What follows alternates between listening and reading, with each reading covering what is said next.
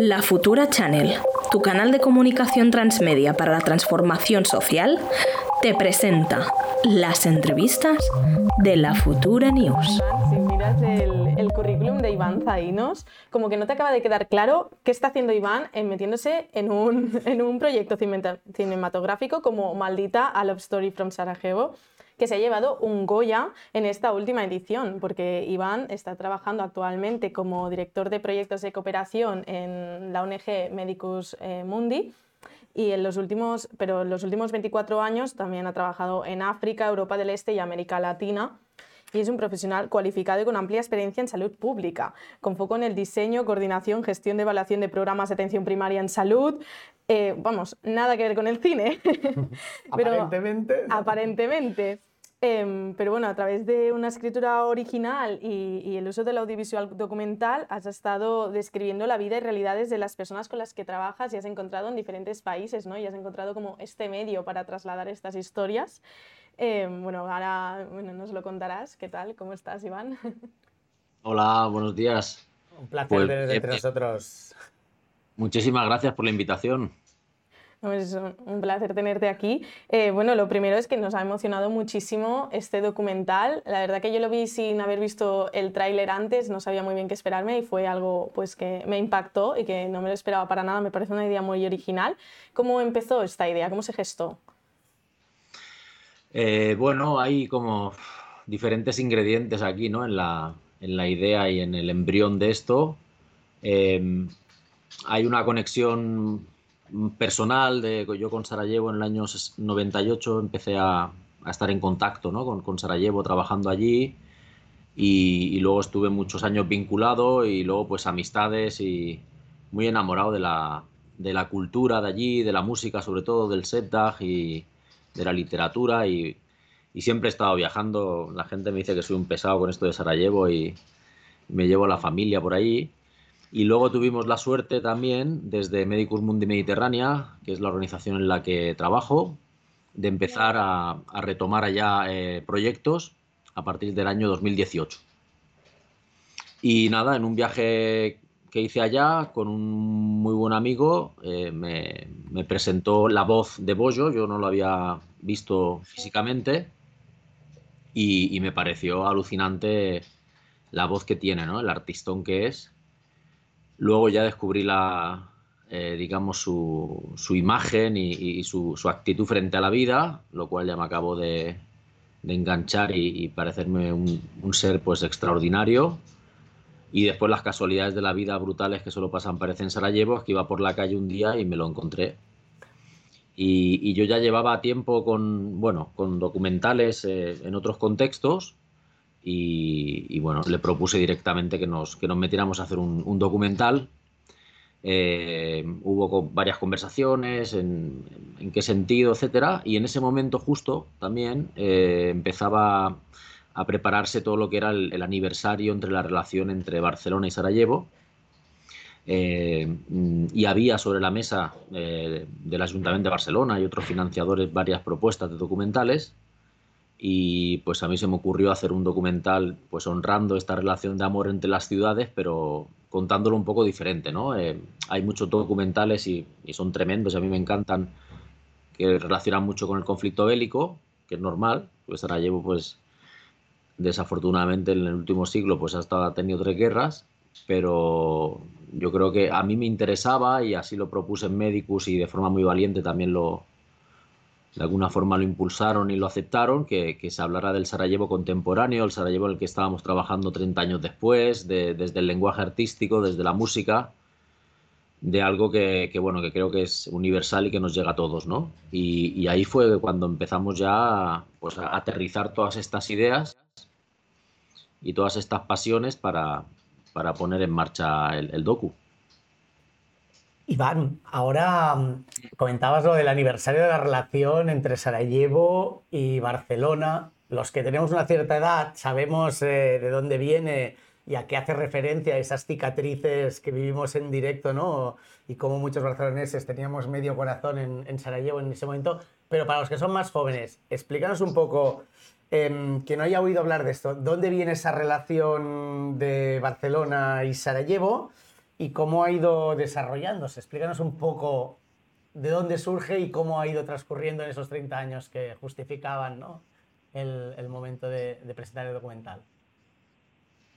Sí, em, la relación, digamos, cuando se hace más visible, pues es en, nosotros estamos en las Olimpiadas en el año 92 y entonces el alcalde Maragall eh, utiliza pues, el, altavoz que teníamos, éramos el centro del mundo, para denunciar el, cerco eh, sobre la ciudad de Sarajevo. En, Bosnia pues era una de, eh, una de las ex repúblicas yugoslavas, la guerra había empezado en la región en los años 90, empezó en Bosnia en el año 92 y empezó pues en, muchos, en muchos lugares, pero en Sarajevo de una forma muy salvaje que fue encerrar la ciudad, hacer un, círculo perfecto eh, y, someter a la ciudad a cuatro años de, cerco, que de hecho es el cerco más largo de la historia moderna, ¿no? Que ha sufrido una ciudad. Entonces eh, Barcelona utilizó ese altavoz, eh, se volcó en, denunciar esa, agresión, ¿no? Y, empezó a, colaborar durante la guerra, durante la guerra, con lo poco que se podía hacer, eh, pero especialmente eh, cuando acabó la guerra en todo el proceso de reconstrucción y, posguerra. El Ayuntamiento de Barcelona, eso fue una idea genial del, que en aquel momento era alcalde, quería canalizar fondos, y, pero había limitaciones administrativas, entonces a Maragall se le ocurrió que Sarajevo se convirtiera en el onceavo eh, distrito de la ciudad de Barcelona. O sea, Barcelona tenía 10 y Sarajevo era el onceavo. Y de esa forma dar como una cobertura administrativa a, todas las iniciativas que, pues, que diferentes personas estábamos impulsando y fue un momento muy bonito digamos, de iniciativa ciudadana y de, y de acompañamiento administrativo, ¿no? que no suele pasar, pero en esta ocasión pasó y ese fue el embrión, de hecho, de, de, la cooperación eh, que hoy se conoce como la cooperación municipalista, es la, la, cooperación de ciudad a ciudad, ¿no? que tiene muchísimo sentido, muchísimo sentido, porque al final las ciudades, aunque sean de países diferentes, de realidades muy diferentes, pues tienen un montón de elementos y, problemáticas en, común, ¿no? Entonces ahí, en, esa época pues se empieza a forjar esta amistad y esta historia de cooperación que, nos implica a muchos. Yo pues tuve la suerte de, empezar mi, mi mundo en cooperación en el año 98. En aquel momento era un proyecto de optometría porque sí estudié optometría en mis inicios. Tengo un currículum muy raro, ya sé. Y, pero bueno, que allí lo alucinante fue que me, crucé con gente que pues había maestras per Bosnia, había gente que, impulsó, por ejemplo, el movimiento de objeción de conciencia en Bosnia, em, reconstrucciones. Eh, había una serie de colectivos súper diversos y, y, muy rico y se firmaron una serie de acuerdos de, colaboración que eso pues duró el, hasta hoy en día. Y, bueno, todavía hay algunas entidades, entre ellas pues Medicus Mundi, que seguimos haciendo cooperación con Sarajevo. Ahora es una cooperación que no necesita de una gran inversión económica, afortunadamente, pero sí que es una cooperación muy rica en asesoría, ¿no? Entonces, por ejemplo, estamos asesorando a los servicios de atención a víctimas de violencia de género basándonos en el modelo de, atención de Barcelona, ¿no? Y, se necesita mucho.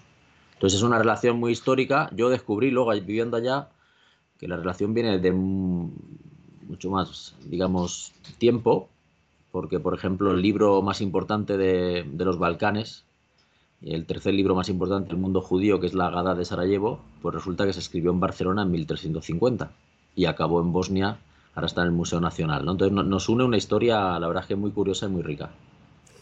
Em, ahora citabas el. Has repasado muchas cosas. Eh, citabas el, el, momento crítico de esa estructura del distrito onceavo, eh, undécimo, perdón. Em, y, y, ¿Ha seguido esta colaboración? ¿Cuál es el papel actualmente? De, ¿Cómo se ha transformado esta cooperación, dijéramos, de posguerra y de ayuda, ¿no? seguramente a la inversión?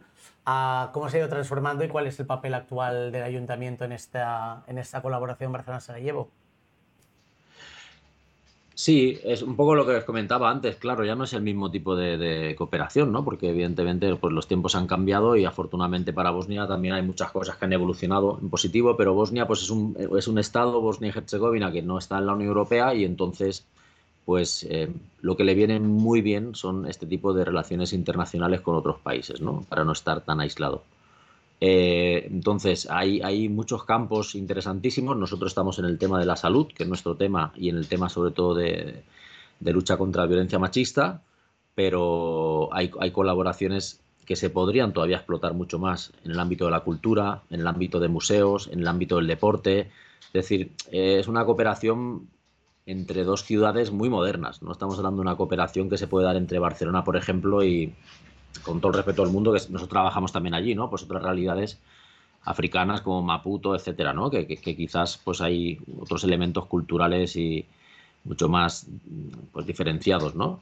Entonces ahora pues eh, nosotros estamos también apretando para que se firme el nuevo acuerdo de colaboración, que continúe la colaboración oficial institucional entre las dos ciudades cuatro años más y que en ese marco de esa colaboración pues se puedan continuar desarrollando pues todo este tipo de proyectos que, insisto, eh, para Bosnia no es una cuestión, cuando estás allá, es que te lo dices, si no es una cuestión de dinero, es una cuestión de que mantengamos esta, relación de hermandad y que, desde Bosnia se puedan eh, de alguna forma asesorar en modelos de, ciudades pues con mucho más recursos y quizás en, algunos aspectos administrativos de gestión más modernas como puede ser Barcelona, ¿no?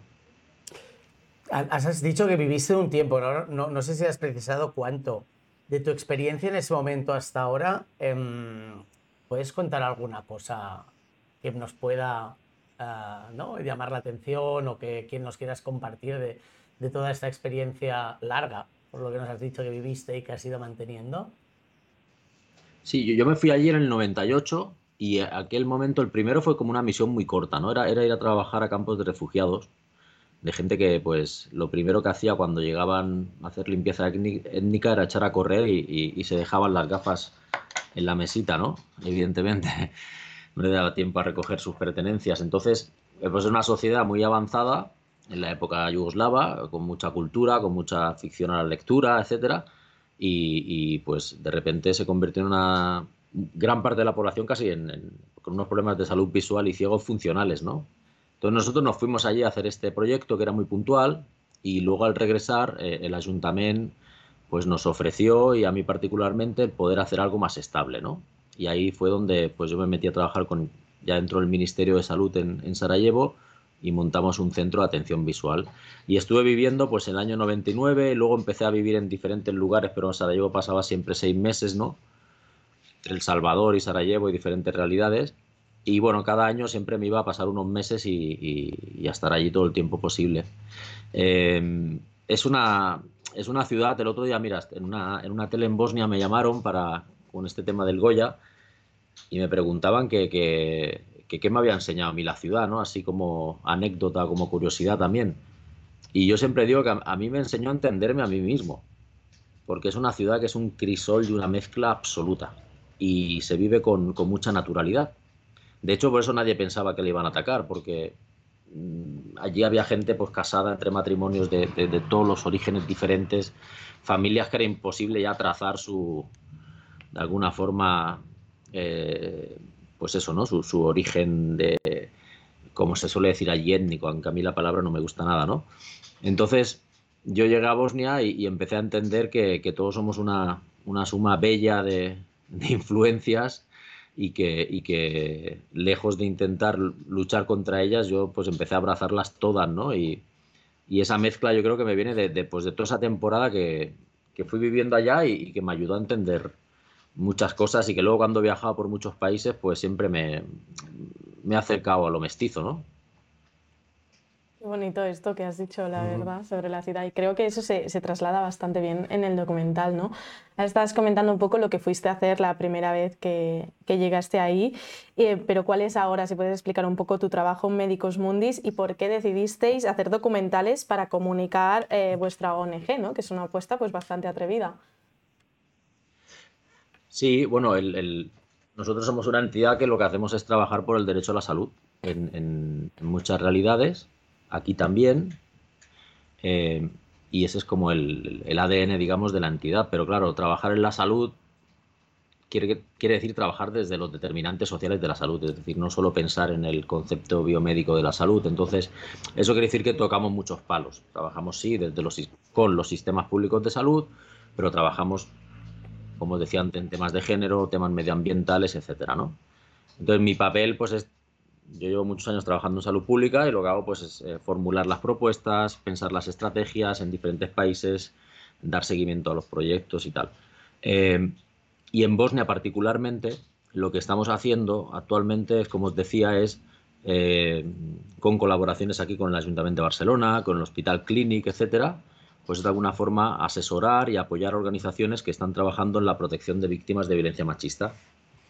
Y trabajamos con una fundación que se llama la Fundación para la Democracia Local, que de hecho es la herencia de lo que montó el Ayuntamiento de Barcelona con el Distrito 11 son nuestra contraparte allí, son las únicas que tienen una casa de acogida que funciona y está mantenida al 100% eh, en Sarajevo y es un papel y tienen un trabajo impresionante.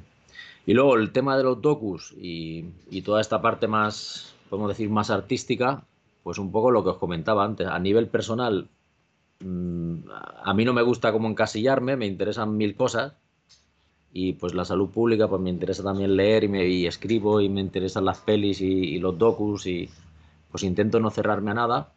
Y, en Medicus lo que pasó fue que llegó un momento en que nos dimos cuenta que, vaya, que nadie se leía un informe, ni una evaluación, ni absolutamente nada, ¿no? Y, que para llegar a la gente, pues que teníamos que, buscar nuevos canales, ¿no? Y ahí empezamos un poco a tirar del hilo y a presentar estas propuestas de, documentales que los intentamos también explicar o hacer también desde una perspectiva un poco particular, ¿no? Eh, sin que se vea, sin que sea autobombo, es decir, sin que salga Médicos Mundi, porque yo creo que eso le resta mucha como credibilidad, ¿no? Eh, sin que se ceben en el discurso que, durante muchos años pues las ONGs utilizamos de, de culpabilizar, entre comillas, al espectador, es decir, de hacerte sentir muy mal viendo un documental como para, para, como dicen, mover conciencias, ¿no? Y yo creo que eso pues ha llegado a un punto de saturación. Entonces, quiere decir, contando historias en positivo, que son las historias que vemos en los países en los que trabajamos. Quiere decir, sí que hay cosas que están fatal, pero luego hay gente increíble, ¿no? Y mega luchadora. Entonces, intentar poner la cámara ahí, ¿no? Entonces, bueno, fuimos construyendo como un poquito ese, ADN de, mm, con estos conceptos de, lo que había detrás de los docus y, hemos ido como creando una línea ya audiovisual muy, muy característica de Medicus y quizás pues Maldita es como ya el más particular porque es donde más eh, componente artístico le hemos metido, pero eso no nos quita de que lo utilicemos para hablar de otros asuntos importantes, como es mantener esta relación de cooperación entre Barcelona y Sarajevo, como es por seguir reclamando el derecho a la salud, o como es seguir reclamando el derecho a que cada persona se exprese y, sea lo que realmente quiera y que se le deje vivir con todo su potencial, ¿no? Muy, muy importante esto y evidentemente funciona porque está claro que este documental está funcionando mucho y que la comunicación emocional es mucho más efectiva, como comentabas, ¿no? que un informe, que los datos para llegar a la gente. Y esto eh, nos hace pensar ¿no? que quien sabe mucho de comunicación emocional es la de extrema derecha, que siempre le gusta tirar ¿no? de las emociones y de, todo, bueno, y de lo visceral. ¿no? Y han criticado muchísimo a los premios Goya. ¿Y por qué, por qué crees, o cuál es tu opinión personal, ¿no? de por qué la extrema derecha se ha cebado tanto con los Goya? ¿Qué es lo que les da miedo les asusta? Mira, si te soy honesto, la verdad es que he escuchado algunas cosas, pero no mm, intento no meterme ni siquiera ya en el en este ruido que, parece que se ha generado. Eh, entiendo que es por, por la por cómo algunos y algunas de nosotros pues utilizamos la el, breve momento que teníamos para, hacer una reivindicación, ¿no? Eh, yo la verdad es que estando en la gala no sé quién era de extrema derecha, de derecha, de centro, de extrema izquierda pero lo que vi es toda la gente pues eh, apoyando este tipo de reivindicaciones porque creo que al final estamos hablando de algo que nos toca absolutamente a todos, ¿no? Entonces entiendo que es otra de sus estrategias para continuar haciendo ruido, poca cosa más, porque creo que el punto en cuestión mm, de que la salud es un derecho no debería estar ni, ni siquiera en, discusión. Eh, yo tengo la suerte de poder viajar a muchos lugares donde los servicios de salud, la verdad es que son muy precarios y, a veces incluso te ves obligado a, recurrir a la sanidad privada. Y te digo que me gustaría ver a estos que critican cuando entras a una consulta y te están atendiendo con una con una máquina de calcular, calculando las recetas y, lo que te van a cobrar por, por, cuidarte y pasándote directamente la tarjeta de crédito cuando el médico te está atendiendo, ¿no? O sea, la sensación es, eh, hablando en plata asquerosa, sabiendo que te están ofreciendo diferentes tratamientos a diferentes precios, diferentes medicamentos a diferentes precios y al final están jugando con algo tan vital que es, es, tu salud y, y, algo que realmente si no estamos en esas condiciones plenas no vamos a poder tener igualdad jamás, ¿no? Entonces me parece como hacer ruido en las redes, como siempre, pero que nuestro papel, por lo menos el de Medicus ahí estaba clarísimo que teníamos que, decirlo claro y alto y lo decimos en todos lados y lo vamos a decir en los Goya y lo vamos a seguir diciendo en, todos los lugares que, la salud debería ser un bien intocable. Es decir, está bien que hagamos negocio con otras cosas, ya si hemos aceptado eso, pero con, el que toda la gente tenga el derecho, el derecho a tener una sanidad pública de calidad eso no debería estar ni, ni en cuestión en, en, ningún debate político ni, ni, en ningún programa porque debería estar blindado. Aquí tendrás siempre un espacio ¿eh? para poder hacer cualquier tipo de reivindicación y más de, de este tipo. Volviendo al documental, em, en, él, que por cierto, felicidades porque es, precioso, um, una, o sea, se expresa una conexión entre Sarajevo y Barcelona muy íntima, además, em, a través de las músicas de Bojo y de Clara Pella. ¿De dónde sale la idea de conectarlos? ¿no? Nos has explicado antes cómo, cómo conociste a Bojo y cómo lo encontraste físicamente, pero cómo la otra parte, cómo, cómo surgen y cómo lo vivieron ellos, ¿no? Que se, ve un poco en el, en el documental, pero ¿cómo, cómo, ¿cómo haces la conexión? Sí, esto mm, cuando estábamos en toda la construcción del, argumento, mm, pues siempre era pensar en este puente, ¿no? Entre, entre las ciudades. Y, utilizando el arte, pues evidentemente era, buscábamos una, que hubiera alguien al otro lado de Sarajevo, ¿no? en este caso en Barcelona, eh, también con, con esa capacidad y, ese, y esa creatividad, ¿no? al igual que tiene Bojo, ¿no? que es un artista pues eh, y, tremendo. Y entonces, bueno, estuvimos pensando en opciones y, Clara Bella pues eh, salió en el equipo cuando lo estábamos hablando y la verdad es que yo creo que fue una, no un acierto, sino lo siguiente, ¿no? porque le da un crecimiento al, al, docu extraordinario. A mí me parece como música una joya, o sea, me encanta. Y, luego su actitud vital también y, reivindicativa, pues también admirable y cuadraba perfectamente también con, la figura de Bojo y luego pues cuando hablamos con ella y tuvimos la suerte de conocerla pues pues un encanto, ¿no? Entonces todo, todo empezó a, cuadrar y, la idea pues fue em, empezar a establecer esta comunicación tal y como se ve en el docu, ¿eh? o sea, ellos no se conocían, primero en la distancia con estas eh, videollamadas y luego sí que cuando eh, vinimos a, rodar a Santa María del Mar, pues el día anterior estuvimos en el estudio también construyendo el tema de Maldita y ahí fue cuando se conocieron y, pues de estas cosas que pasa con los, con los artistas que, tienen genio, ¿no? Que en, dos minutos eh, ya no hablaban prácticamente y solo se hacían gestos y, tarareaban y, empezaron a construir el, tema y, fluyó. Y lo bonito, yo creo, eh, aparte de todo esto que se ha creado, es que después pues ha habido ya colaboraciones más allá del docu, eh, eh, grabaron también aquí en Barcelona, estuvieron con Cuevas también aquí grabando, entonces, no sé, para nosotros como una parte muy, la que nos sentimos como muy orgullosos, porque en realidad estamos dando continuidad a esta relación entre Barcelona y Sarajevo, ¿no? Y en este ámbito artístico y en una generación, pues, pues mucho más joven y pues la verdad es que muy, muy felices, muy felices. Hay, hay en todo el rato una conexión de espacios, eh, la iglesia, ¿no? Y donde, entre Sarajevo y Barcelona. Eh, una de las que me ha llamado más la atención, porque me confundí y no sabía exactamente si era Sarajevo o Barcelona, era el de, las el de la terraza, eh, en que sale. Pues, y que además me parece, si no he visto mal, que tú también apareces así de, de soslayo en algún momento. Em, esa, esa, idea de las terrazas ¿no? que nos conecta Sarajevo y Barcelona y que no sabes exactamente qué ciudad puede ser eh, si no te fijas, em, transmite esa idea de vida o, experiencias compartidas, mm, de vivir esas, esas azoteas, esa mediterraneidad. A lo mejor, ¿qué otras cosas tú que has vivido en esas dos ciudades eh, crees que comparten Barcelona y Sarajevo?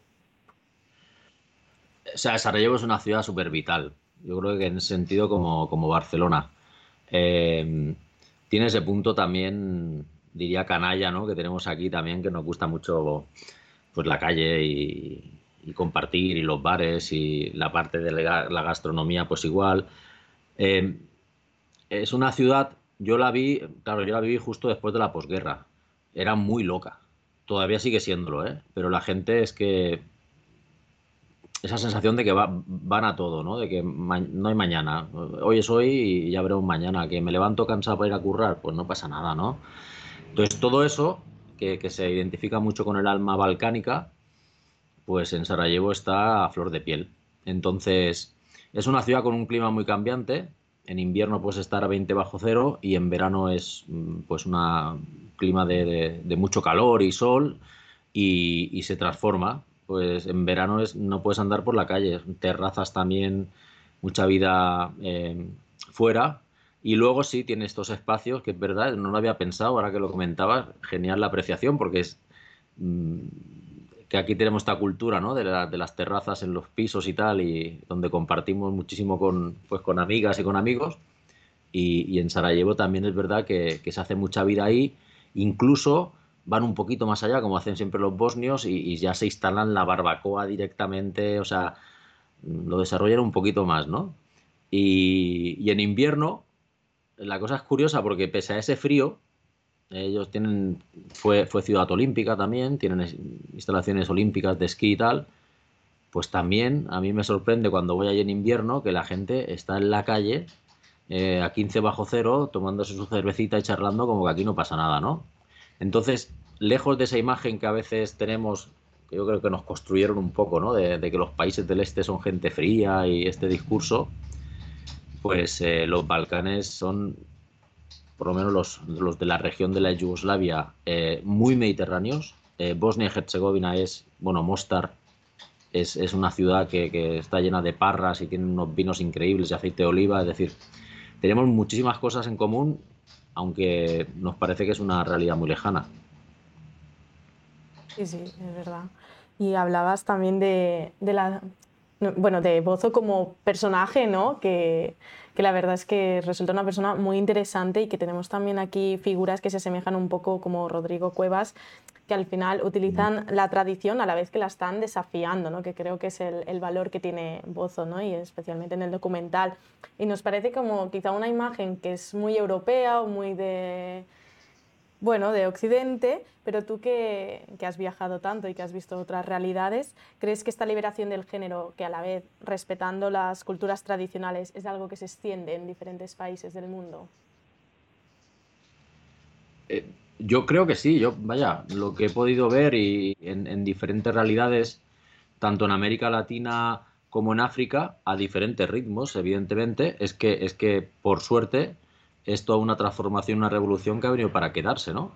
Eh, el caso de Bollo en los Balcanes es súper significativo, ¿no? Mm, hay una cultura que se, siempre se, bueno, se le pone el adjetivo que es muy macho, ¿no? Allí en la zona de los Balcanes y, que aparezcan pues personajes tan valientes eh, en, esa, en esa realidad, pues no deja de sorprender, pero a la misma vez pues te vas dando cuenta de que afortunadamente los tiempos van cambiando. Eh, claro, Bojo, como decías, eh, ha hecho algo muy, pues muy artístico y muy inteligente, que es ir a la raíz, a lo que toca el corazón de la gente y, modernizarlo, ¿no? Porque al final, pues el setdaje es como el, flamenco de los Balcanes eh, y, entonces tiene un público muy ganado, porque la gente es muy pasional con esa música y, aparte pues utiliza pues el altavoz que tiene y el escenario para reivindicar esa liberación que, tú comentabas que, abre corazones y por lo tanto cambia mentes, ¿no? O sea, el primer concierto que hizo Bojo en el 2013 y a mitad de concierto pues se cambió de ropa y salió la primera parte del concierto pues vestido de una forma más masculina y luego de mujer, pues eh, fueron 30 segundos de silencio absoluto porque nadie entendía nada y quizás si lo hubiera hecho en otro contexto, pues eh, hubiera recibido más críticas o no sé si incluso insultos, pero allí la gente a los 30 segundos, en cuanto se puso a cantar, se olvidó de cómo iba vestido y empezó a normalizar algo que debería estar normalizado y que él eh, utiliza pues, pues su arte y, su figura para hacerlo, ¿no? Y eso yo creo que está pasando en muchas realidades y una vez más lo que demuestra es que el arte va por delante de, de la política ¿no? y, de la, y de las normativas y de las legislaciones que, que, abre, que abre fronteras y abre caminos de una forma mucho más rápida y más efectiva, ¿no? Totalmente, lo que has dicho. El eh. arte abre camino, ¿no? Y ahora, pues, vos es como un ejemplo, ¿no? Para... Es un momentazo, es un momentazo, porque además sale en el documental ese momento que citabas, también el de cuando le cuenta a su madre y, ¿no? y, y cómo reaccionan, eh, y con ese silencio y esa complicidad luego. Em, y, habéis sido Rodrigo Cuevas. Em, decías que han, colaborado. Dinos explícanos un poquito, un poquito más, porque es eh, cómo este intercambio. Sí, esto ya fue una iniciativa de, de, Bojo y, Clara, que se, conocieron, como te decía, en agosto cuando estuvimos rodando. Y luego, pues, me, a mí me contactó Bojo, me dijo que, que, venía a Barcelona otra vez y estuvimos juntos otra vez y fue al estudio con Clara y estaba Rodrigo también, que parece que era Mm, amigo y colaborador de, Clara, hicieron un tema y hay un vídeo por ahí también colgado y, está muy bien, ¿no? Y, yo creo que continuarán saliendo cosas, ¿no? Porque ya, ya, se ha creado, ya se ha creado esa red, ¿no? A mí me parece que es un mundazo esta mezcla, como os decía antes, ¿no? De, no poner barreras y de, eh, de, integrar la parte pues, más rural que, que, yo creo que todos también tenemos muy dentro, ¿no? Porque al fin y al cabo tenemos unos orígenes con, una modernidad brutal, ¿no? Con el, salto del puente en los géneros, o sea, es, es una, como una explosión de creatividad y de, potencialidad que, yo espero que al final, pues que inspire a gente, ¿no? Que, que, se abra y que se dé cuenta que, al final nos quedan dos días aquí, que, que los dos días que tenemos hay que, hay que vivirlos cada uno como se sienta cómodo y, y explotando todo el potencial, ¿no? Pues sí, es un muy buen mensaje. Y bueno, para ya nos queda poquito tiempo para ir acabando. ¿Nos puedes contar qué nuevos proyectos tenéis en marcha en Médicos, en Médicos Mundi? Bueno, aparte de todos los que ya os digo que hacemos que, son menos mediáticos, pero que también nos gustan, ¿no? Que hacemos pues apoyando sistemas de salud por ahí, sistemas de información, construcción de hospitales, todo esto que, ya se, se, nos supone, ¿no? Como, como entidad. Eh, pues en el ámbito eh, pues así más creativo, yo destacaría dos. Uno es un, docu que, vamos a rodar en Bolivia eh, sobre la base salud planetaria, pero que esperemos también darle pues un enfoque también así muy mestizo y que yo creo que el año que viene se podrá ver y otro es eh, un, fotolibro que vamos a hacer en Mozambique sobre el concepto del derecho a la salud, igual, con un gran fotógrafo y, metiendo textos también un poco ahí sui generis, para intentar al final romper un poco la barrera del público que teóricamente se asocia ¿no? al mundo de la cooperación y el mundo de las ONGs, que, evidentemente con esto seguimos trabajando y vamos a seguir y seguimos trabajando en asociaciones y vamos a, bibliotecas y vamos a todo este tipo de centros y redes que nos, nos permiten tener contacto con la gente, pero luego creo que también es importante hacer estos productos para saltar o para ir a un público de plataformas, de televisión, etcétera, para al final acabar haciendo pues una, una educación eh, o una transformación, o no sé ni cómo llamarlo, porque también la jerga del sector de la cooperación no para de cambiar el nombre, pero al final poder llegar a la gente que habitualmente no está cerca nuestro, ¿no? Bueno, yo... cerramos siempre con una pregunta. Que yo creo que en realidad ya has dado muchas claves sobre esto, pero bueno, siempre a todos los entrevistados les preguntamos una cosa así un poco en abierta, así que siéntete libre de responder lo que quieras. Y es que estamos ahora en este momento como de cambio de época, que no sabemos muy bien si vamos para adelante, para atrás, yo creo que para adelante, pero bueno. Em, entonces, ¿cómo arreglamos un poco el mundo, no? ¿Cómo vamos para adelante en este cambio de época? no, no va a examen. La guardaste para el final esta. Eh, uf.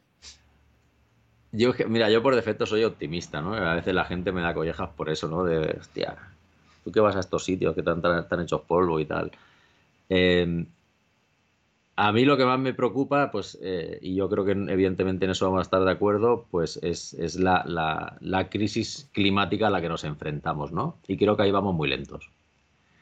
Eh, ahí vamos lentos y, probablemente mm, se deba a que no hay unas políticas comunes, o sea, estamos súper anclados todavía en unas visiones muy administrativas de, provincias, de regiones, de países que, impiden que lleguemos a acuerdos globales que puedan responder al reto en el que estamos. ¿no? Entonces yo creo que, que por ahí debería ir, por ahí debería ir. Es decir, llegar a, que, a sobrepasar y dejar atrás ya este modelo eh, casi medieval de, estados en los que vivimos y, que estemos eh, a la altura del, pues, del reto planetario en el que estamos.